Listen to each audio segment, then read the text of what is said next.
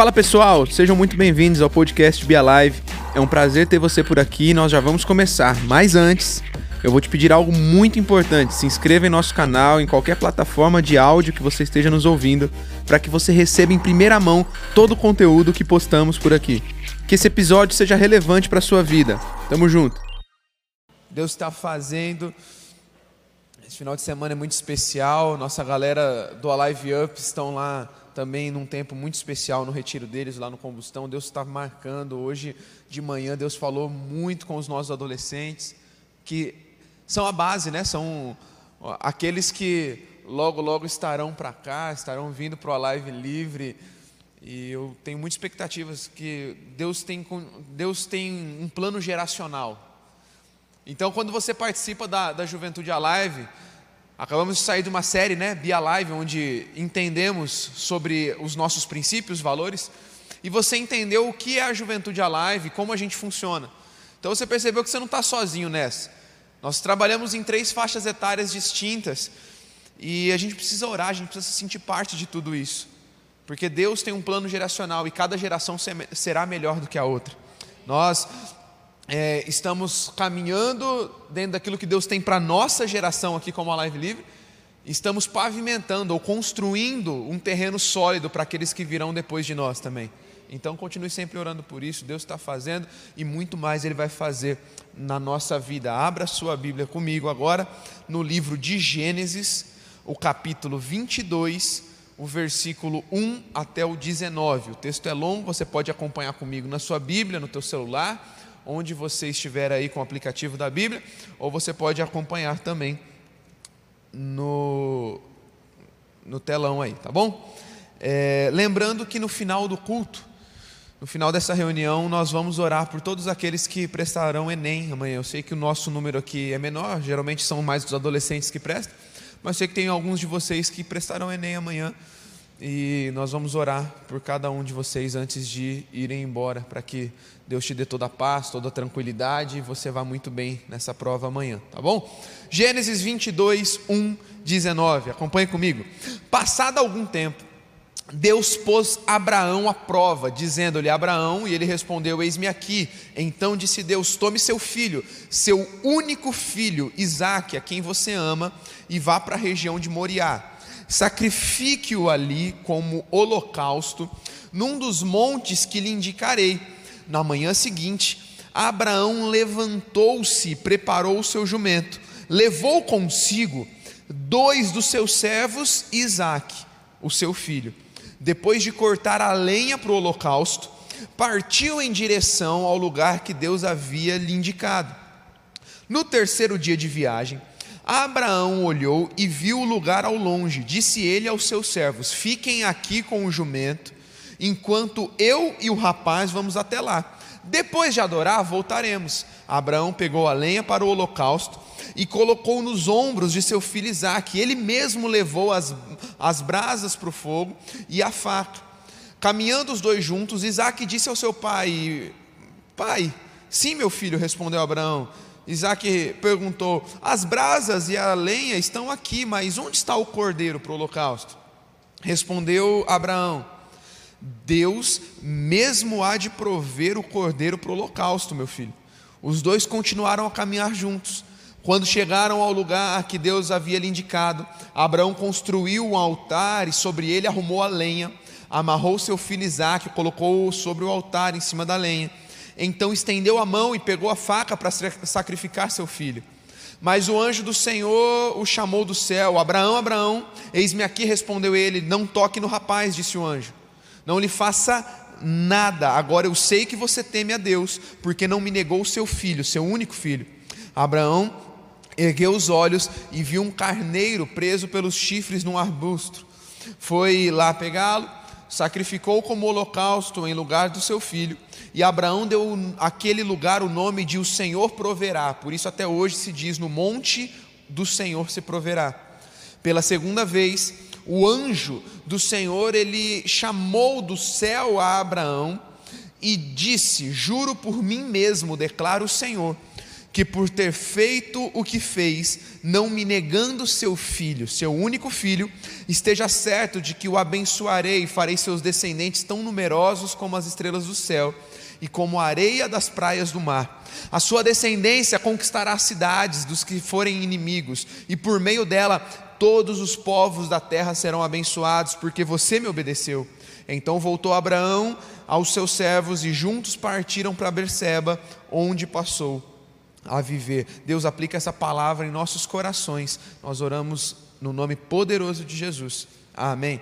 Eu quero falar com você sobre renúncia e eu preciso que você entenda é, onde que essa história se passa e como chegamos até nessa história.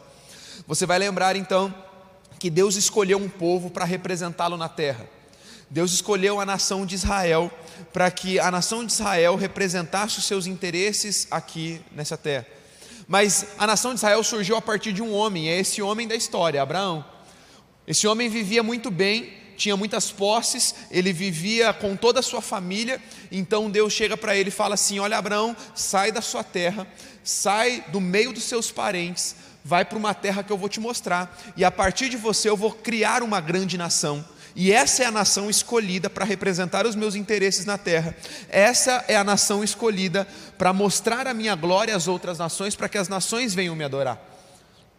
Abraão obedece, ele sai, ele começa a andar e existia só um problema nisso tudo.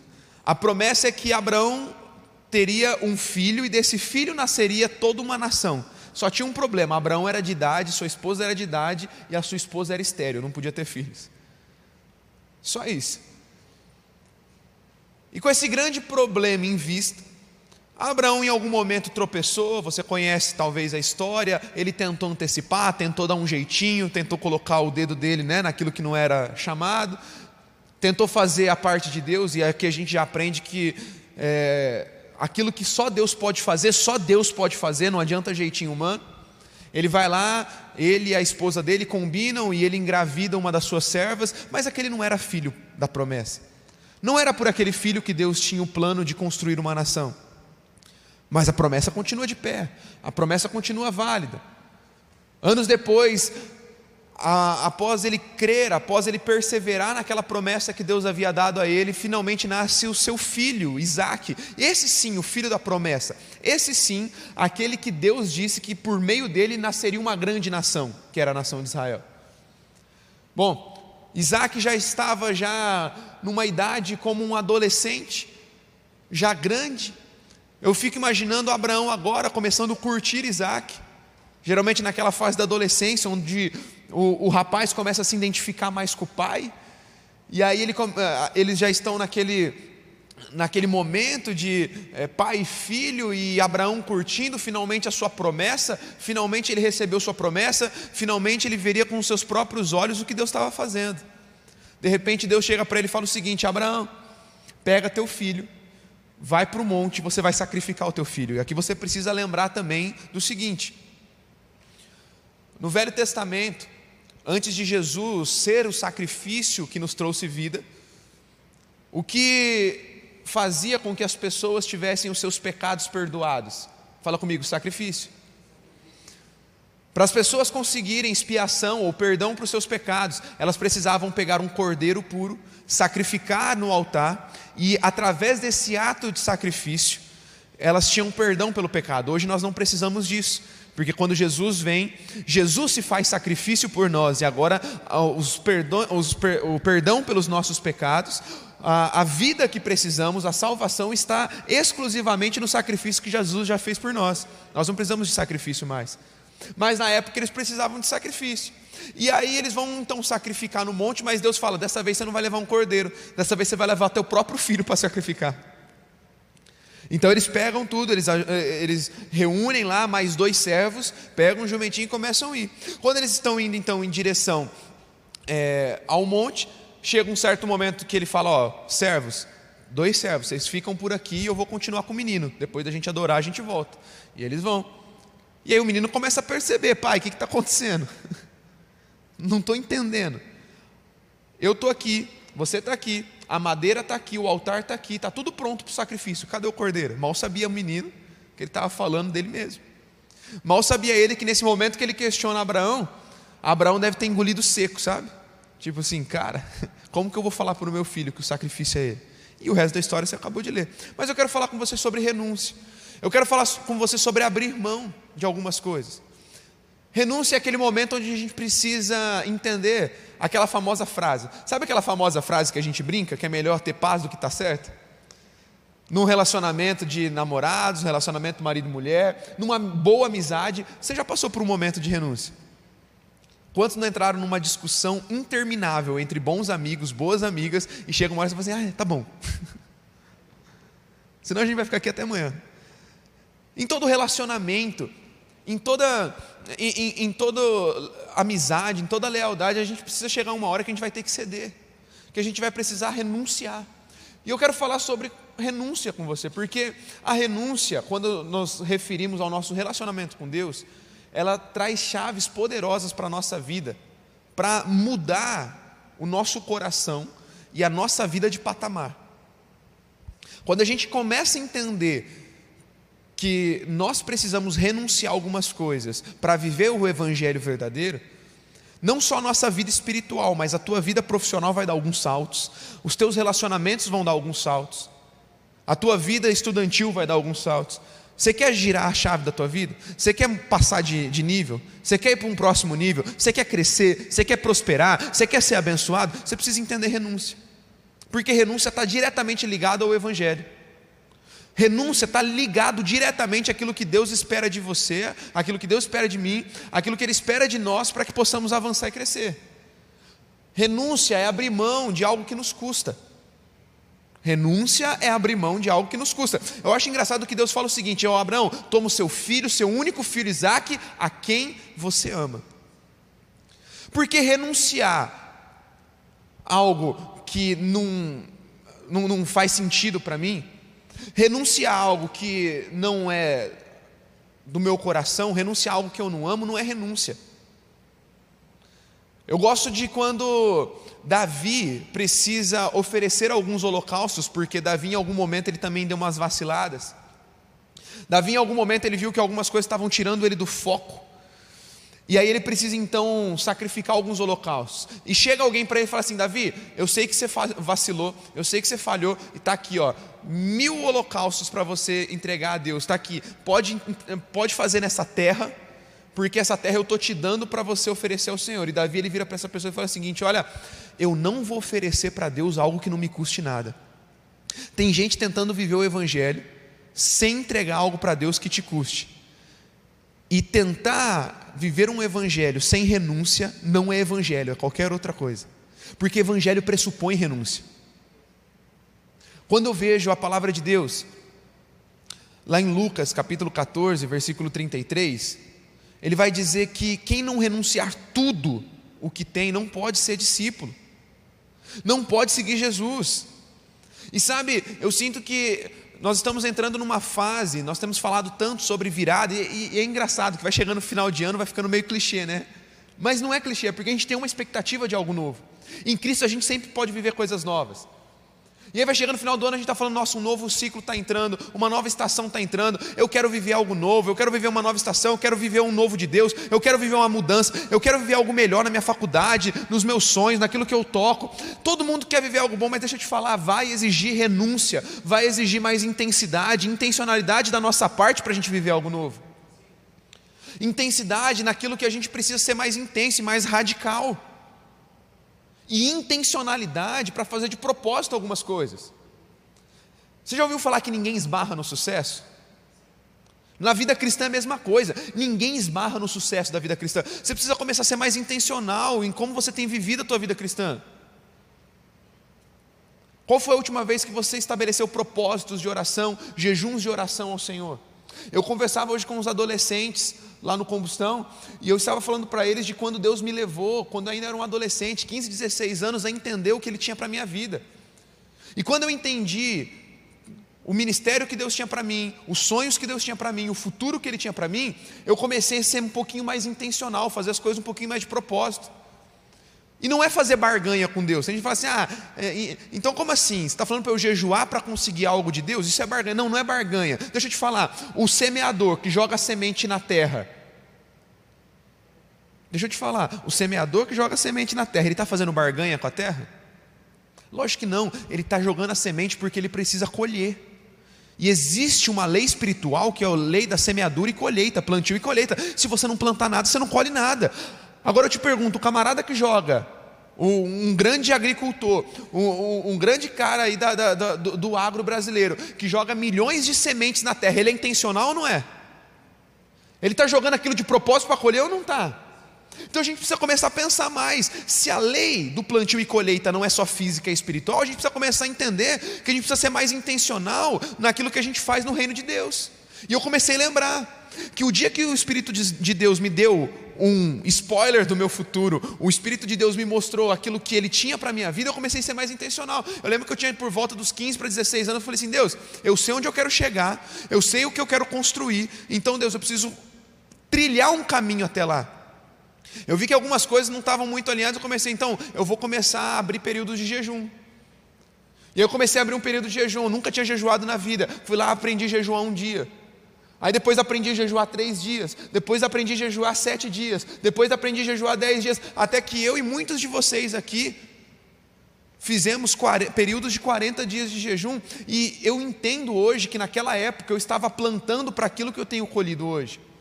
E Deus tem me feito lembrar dessas coisas, começado, uh, e eu tenho raciocinado e pensado muito nisso nesses últimos dias. O que, que eu estou plantando para a próxima estação da minha vida?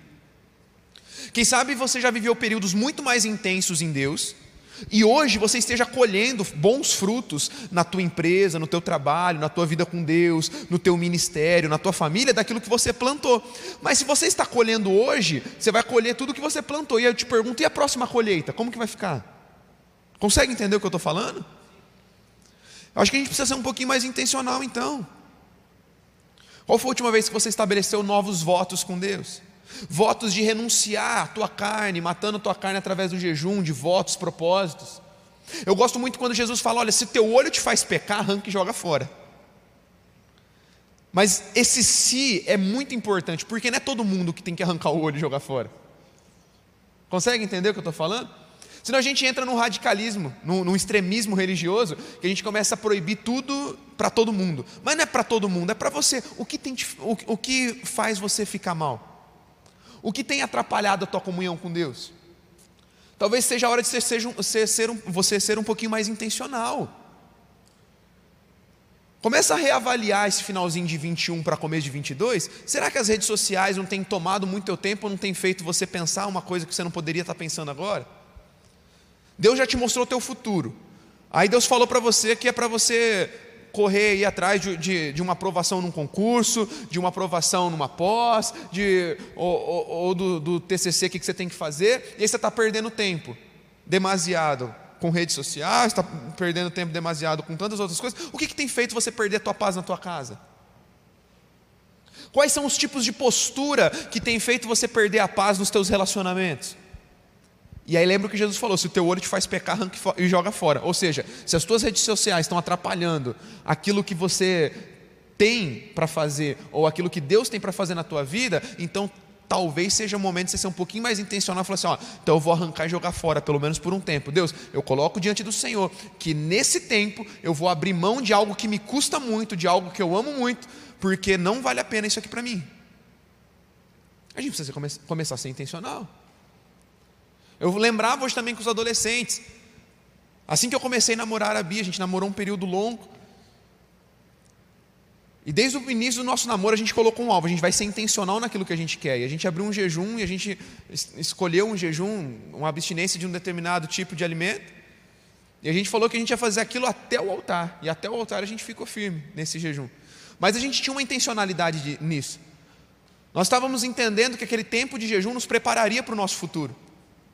Talvez você acabou de entrar na faculdade, por que, que você não abriu ainda um jejum até você terminar o teu curso para ser intencional para o próximo ciclo e você falar, assim que eu estiver lá no mercado de trabalho, onde eu quero, onde Deus falou que Ele vai me colocar, eu não vou fazer isso, eu vou abrir mão de determinado tipo de alimento, eu vou fazer algum jejum, eu vou fazer algum voto com Deus, eu vou exercer as disciplinas espirituais para que o dia que eu estiver comemorando essa passagem de ciclo eu saiba que um dia eu plantei e agora eu estou colhendo.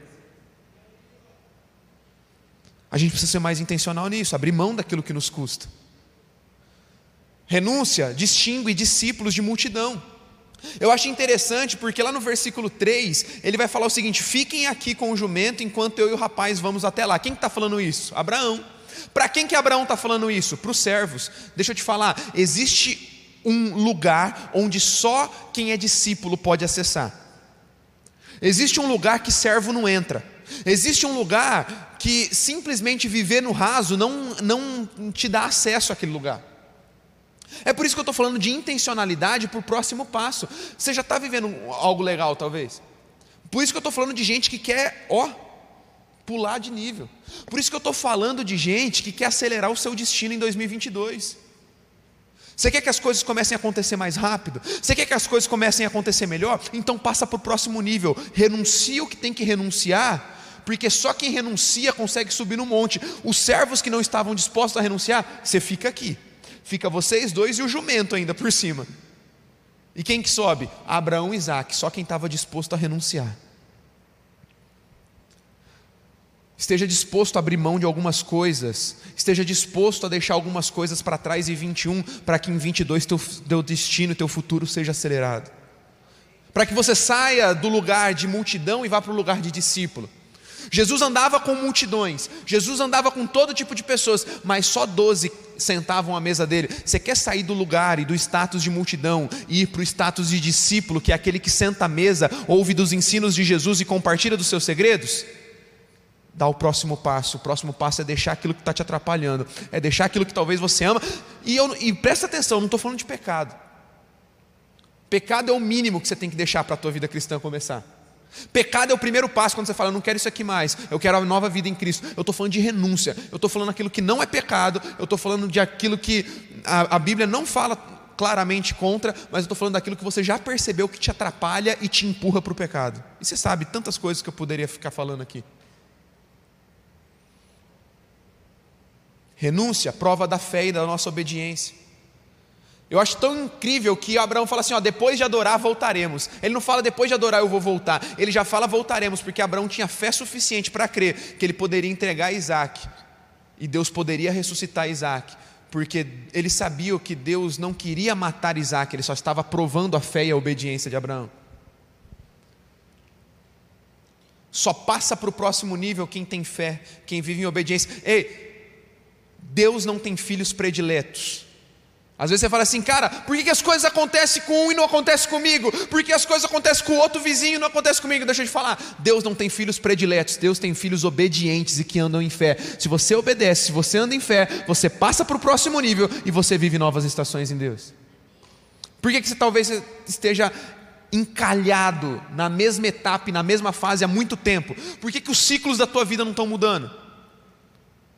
Talvez é porque está faltando fé e obediência para renunciar aquilo que você ama e deixar para trás as coisas que estão te impedindo de avançar.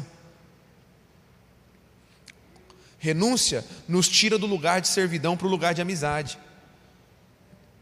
O anjo do Senhor, e toda vez que a Bíblia diz o anjo do Senhor, ela está falando sobre o próprio Jesus, é uma teofania aqui, é Jesus aparecendo para Abraão. Ele diz: Olha, agora eu sei que você teme a Deus. Tiago 2, 23 vai dizer que Abraão creu em Deus, foi-lhe creditado como justiça isto, e ele foi chamado amigo de Deus. João 15, 15 vai dizer: Não chamo vocês de servos, porque o servo não sabe o que o seu senhor faz, em vez disso eu chamo de amigos. E aqui está o pulo do gato, gente. Sabe por que eu estou te falando que renúncia vai acelerar o teu destino? Porque renúncia vai tirar você do lugar de servidão e te colocar no lugar de amizade, e você só conta segredos para quem é amigo. Você conta seus segredos na rede social? Você espalha assim seus segredos no, no, no, no, no Twitter para todo mundo ver? Eu creio que não. Para quem que você espalha os seus segredos? Não é nem espalhar, você escolhe a dedo quem, você, quem compartilha dos seus segredos, são seus amigos. Sabe por que o povo de Deus vai viver uma aceleração quando renunciar? Porque quem renuncia se torna amigo. Quem se torna amigo tem lugar à mesa. Quem tem lugar à mesa ouve dos segredos do coração de Deus. Então você já está na frente de todos os outros. Naquele emprego que você precisa, naquela vaga de emprego que talvez só tem uma, sabe por que, você pode estar à frente? Porque você pode ouvir segredos de Deus que ninguém vai ouvir naquela negociação que você precisa fechar, naquela empresa que você precisa abrir, lá na faculdade que você precisa ser um bom aluno, que você precisa passar, que você precisa daquela bolsa, só você tem acesso aos segredos de Deus, porque se você renuncia, você se torna amigo. Uau.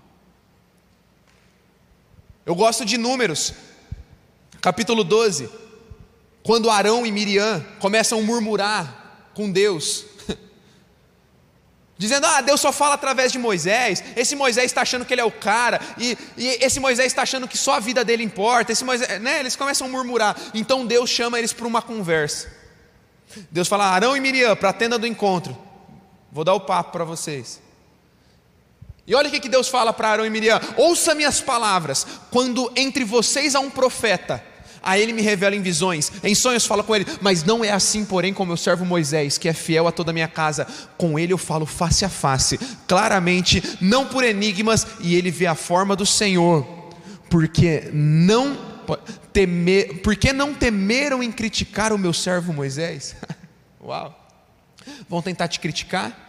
Vão tentar zombar de você, vão tentar te parar. Mas quem renuncia é amigo de Deus. E quem é amigo de Deus, Deus vem em teu favor. Por que, que vocês estão zombando de Moisés? Vocês, olha o que Deus está falando para Arão e Miriam. Vocês são feras, vocês são profetas. Vocês até vêm para a igreja, vocês até vêm numa live livre, vocês oram, vocês choram aqui no altar, mas deixa eu te falar, ele está falando assim, ó, mas com Moisés é diferente, ele já está em outro nível. Ele aprendeu a renunciar tempo, ele aprendeu a renunciar aquilo que importa, ele aprendeu a renunciar aquilo que ele ama, ele está em outro nível, ele não é mais apenas um servo, um profeta, ele é amigo, ele senta à mesa, ele fala comigo face a face, e é por isso que vocês não podem murmurar contra ele. Sabe, você vai começar a se destacar em relação às outras pessoas, não porque você tem mais conhecimento, não porque você é mais bonito, não porque você é mais importante, mas é porque você é amigo de Deus. Você é amigo de Deus. Mas para ser amigo tem que renunciar. Tem que deixar aquilo que está atrapalhando a tua caminhada. O que está te levando de volta para o pecado? São amizades? São amizades que você já deveria ter deixado há muito tempo. Tem gente que não passa de nível, meu, porque não consegue entender que existem amizades que foram para determinado tempo da tua vida. Agora, meu, passa, velho. Eu não estou falando para você ser ingrato, seja sempre grato por quem te abençoou, mas se a pessoa não está acrescentando mais, só está te fazendo cair ladeira abaixo, se a pessoa não tem acrescentado mais nada para a tua vida, pelo contrário, se essa pessoa tem sido pedra de tropeço para você, se essas amizades têm interferido no teu relacionamento com Deus, se essas amizades têm interferido no teu propósito, se essas amizades não têm acrescentado em nada para o teu futuro, se essas amizades são daquele tipo que você fala assim, cara, vou estudar, vou me preparar, vou passar, vou crescer. Ele fala assim, não, cara, vamos curtir essa noite, esquece esse negócio de estudar. Cara, o que você está fazendo ainda nessa mesa? Lembre-se que Jesus andava com todo tipo de pessoas, mas na mesa dele só estava quem compartilhava do mesmo destino profético. Escolha bem quem está sentando na tua mesa. Sente em todas as mesas, abençoe todas as pessoas, tenha empatia e amor por todos, compaixão por cada alma que está nesse mundo, mas só traga para a tua mesa quem compartilha do mesmo destino profético que você, quem vai te impulsionar, quem vai te capacitar, quem vai te ajudar a viver tua, teus sonhos, teus projetos e tudo aquilo que Deus colocou no teu coração.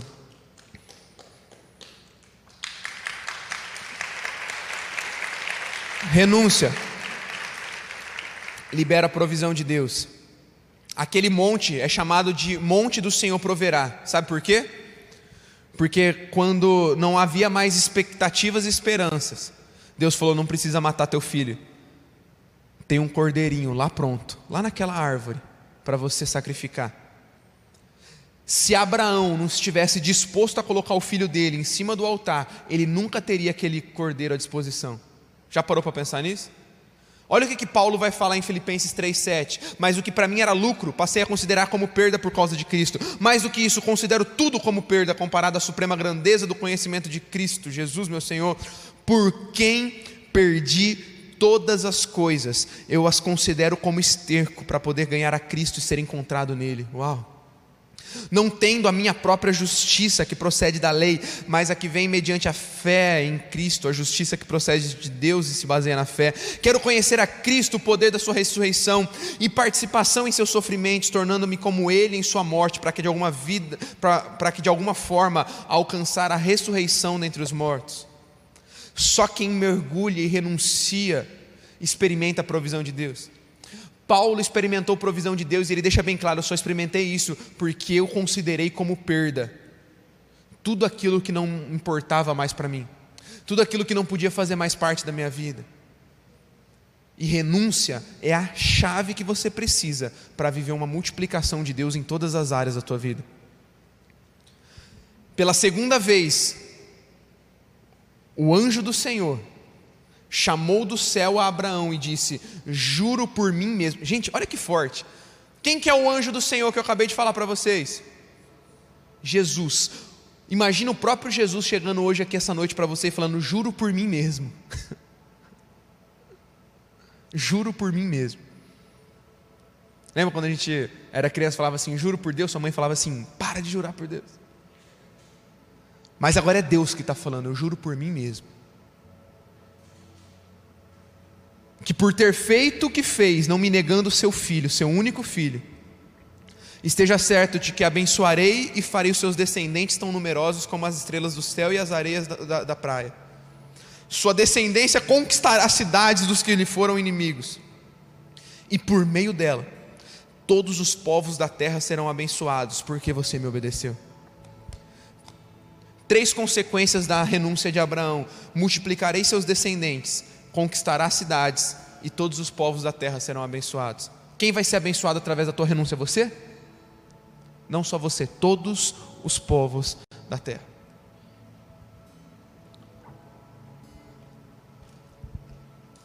Cara, o dia que você entender, se você sair daqui essa noite entendendo a profundidade do que eu estou falando, de renúncia, de abrir mão daquilo que te custa, de abrir mão daquilo que Deus já falou para você abrir mão não é só, só, não é só a tua vida que vai ser abençoada.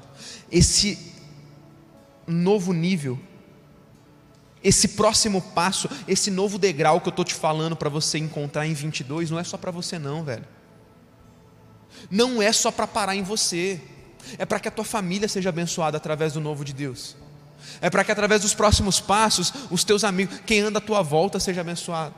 É para que através desse próximo passo, essa cidade de Araçatuba seja abençoada, as nações da terra sejam abençoadas. Poxa, o que, que a gente está falando sobre conquista da sociedade? O que, que a gente está falando? O que, que a gente está fazendo aqui nos clubes? Falando sobre abençoar a comunidade, abençoar a cidade, abençoar a nação. Isso não se dá sem renúncia. Renúncia de tempo, renúncia de vontades,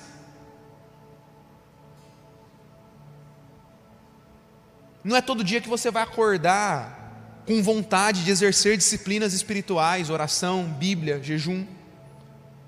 Mas você não faz porque você tem vontade, você faz porque é necessário renunciar ao teu tempo, às tuas vontades, os teus prazeres, para cumprir disciplinas espirituais, se aproximar mais de Deus, se tornar amigo de Deus e através da tua amizade com Deus influenciar.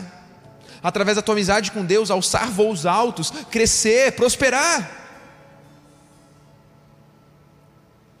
Eu, fi, eu falei várias coisas hoje com os adolescentes. Falei várias coisas hoje com os adolescentes.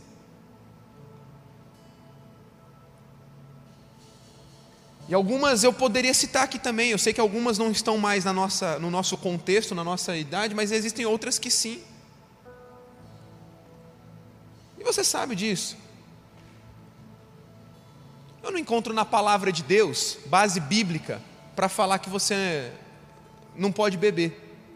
A Bíblia fala sobre se embriagar. Você pode pegar a Bíblia de cá. Eu não estou aqui para mentir para você. Não estou aqui para ficar te prendendo e te dando uma ilusão. Mas nós estamos pregando para uma geração e para uma sociedade que não sabe beber. Será que Deus não está esperando de nós um nível maior de renúncia e comprometimento de falar, por amor a essa, essa geração, por amor a essa sociedade, eu vou me tornar alguém abstente? Não faz sentido?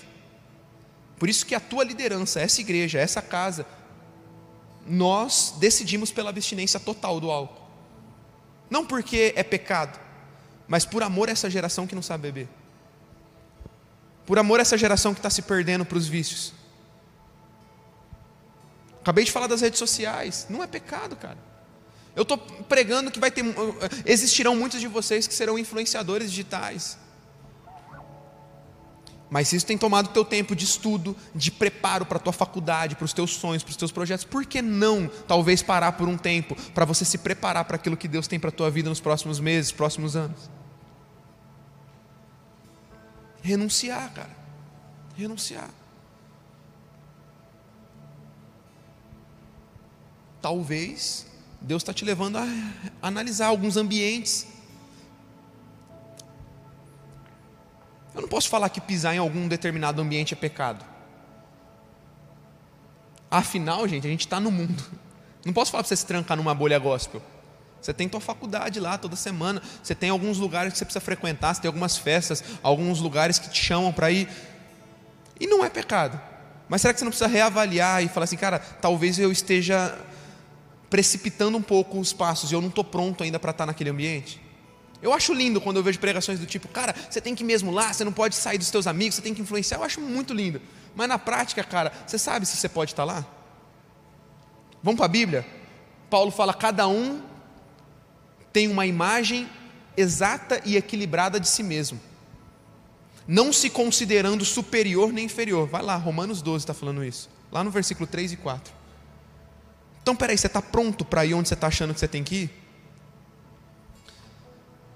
Em vez de você acelerar o processo, não é melhor você se preparar para o processo e depois se preparar para aquilo que Deus vai fazer e vai chegar um momento onde você vai poder frequentar aquele lugar, onde você vai poder estar no meio daquela, daquelas pessoas.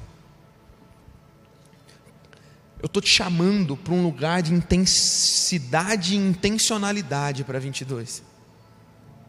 Você ser mais intencional naquilo que você faz.